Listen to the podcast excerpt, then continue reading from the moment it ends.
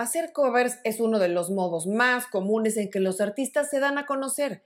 En YouTube siempre ha sido mucho más fácil subir covers, aunque en años recientes se han endurecido las medidas en temas de copyright.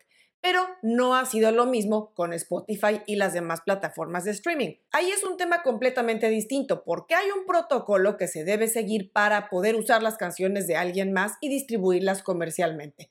Pero te tengo una buena noticia. Ya no estamos hablando de complejos trámites de licencias porque cada vez se simplifica más el modo de hacerlo y legalmente. En este programa te voy a contar los detalles. Soy Ana Luisa Patiño. Estás en mi disquera, donde vas a encontrar las mejores recomendaciones de marketing musical, distribución y cómo operar tu proyecto musical de forma independiente. Es de todo sabido que artistas hoy muy grandes como Justin Bieber, Ed Sheeran, Alessia Cara o en el mundo latino Pablo Alborán empezaron subiendo covers a YouTube.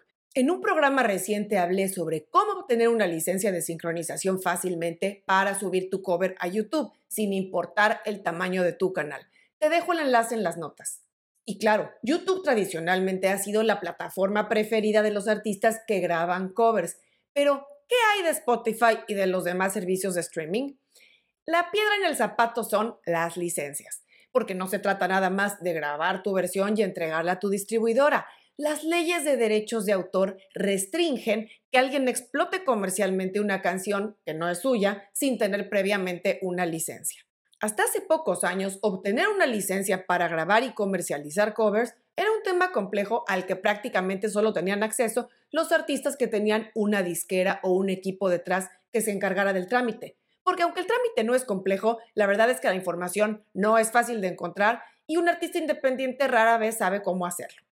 La llamada licencia mecánica es el permiso necesario para poner a disposición pública una versión propia de una canción ya existente, ya sea en formato físico o en formato digital, tanto en versión descarga como en versión streaming. La cuestión es que adquirir una licencia mecánica siempre ha sido un dolor de cabeza en todos los países y no es que sea cara, sino que el trámite y el proceso en sí la hacen prácticamente inaccesible a la mayoría de los artistas independientes. Pero ante una realidad apabullante de que cada vez hay más artistas independientes que lanzan música y que por supuesto quieren lanzar covers también, las organizaciones de derechos de autor han tenido que llegar a acuerdos con las grandes plataformas y con las distribuidoras para hacer accesible el modo de que los artistas graben y distribuyan covers legalmente. Así es que lo que antes era un trámite para unos pocos entendidos del tema, hoy suele ser únicamente seguir un protocolo sencillo, y ahora te voy a contar de qué se trata.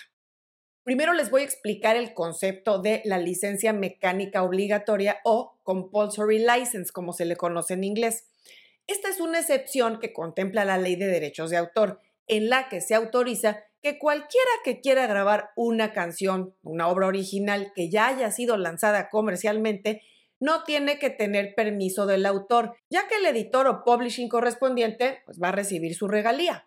Esto quiere decir que no se necesita hacer una solicitud expresa o firmar alguna documentación para grabar tal o cual cover, sino que únicamente se deberá seguir un protocolo específico.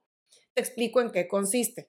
Los servicios de streaming y, bueno, lo que eran antes las tiendas digitales, tienen ya un contrato establecido con las editoras, quienes cobran sus regalías correspondientes por la música que se comercializa de los autores que representan. Vamos a tomar el caso de México, que a través del organismo que representa tanto autores y compositores, que es la SACUM, como a los editores de música, que es la EMAC, explica esto en palabras textuales. La obra original deberá ser respetada y no tener cambios que la deformen, mutilen o modifiquen, de tal modo que afecte la integridad o la reputación del autor. Claro, es comprensible que un cover será siempre una versión distinta a la versión original, pero se debe respetar la línea melódica, la estructura y la letra de la canción. Digamos que uno no puede mutilar una obra original y hacer lo que le dé la gana. Así es que dicho todo esto, el artista debe seguir dos pasos muy sencillos cuando graba covers y los quiere lanzar en plataformas de streaming. El primer paso es recopilar los créditos autorales completos de la canción original.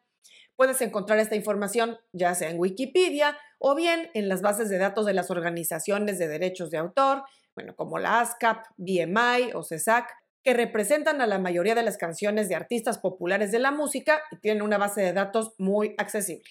Y segundo paso, entregar a tu distribuidora tus covers con esos créditos autorales completos sin alterar el título de la canción. Hay limitaciones en esta licencia. Algo primordial a tomar en cuenta es que la licencia mecánica solamente cubre el formato digital de audio. Por supuesto, tampoco aplica streaming en video. Así es que esta licencia mecánica no te va a cubrir, por ejemplo, YouTube, ya que los formatos de video requieren una licencia de sincronización. Como te comentaba al principio del programa, te voy a dejar en las notas el enlace al programa donde hablé de cómo tramitar de forma sencilla una licencia para subir covers a YouTube.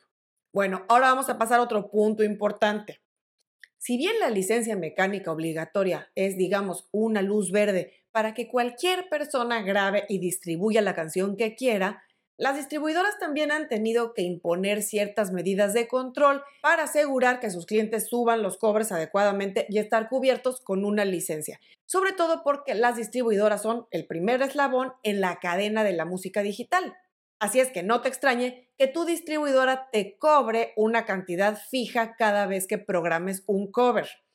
Y es que en estricto sentido, aunque la licencia mecánica cubre audio digital en streaming, el formato de download o descarga no está cubierto en su totalidad en países como Estados Unidos, donde el dueño de la grabación, en este caso tú, como dueño del cover, es el responsable de pagar directamente la regalía autoral.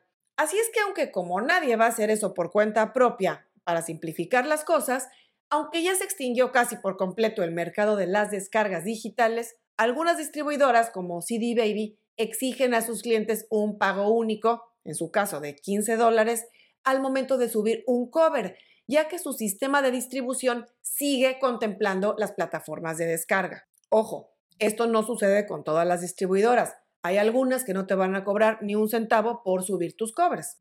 Y hasta aquí llegamos con el tema de hoy. Espero que te haya arrojado luz sobre ese mundo oscuro de los covers. Así es que ya sabes, úsalos de forma estratégica y siempre legal. Nos vemos muy pronto.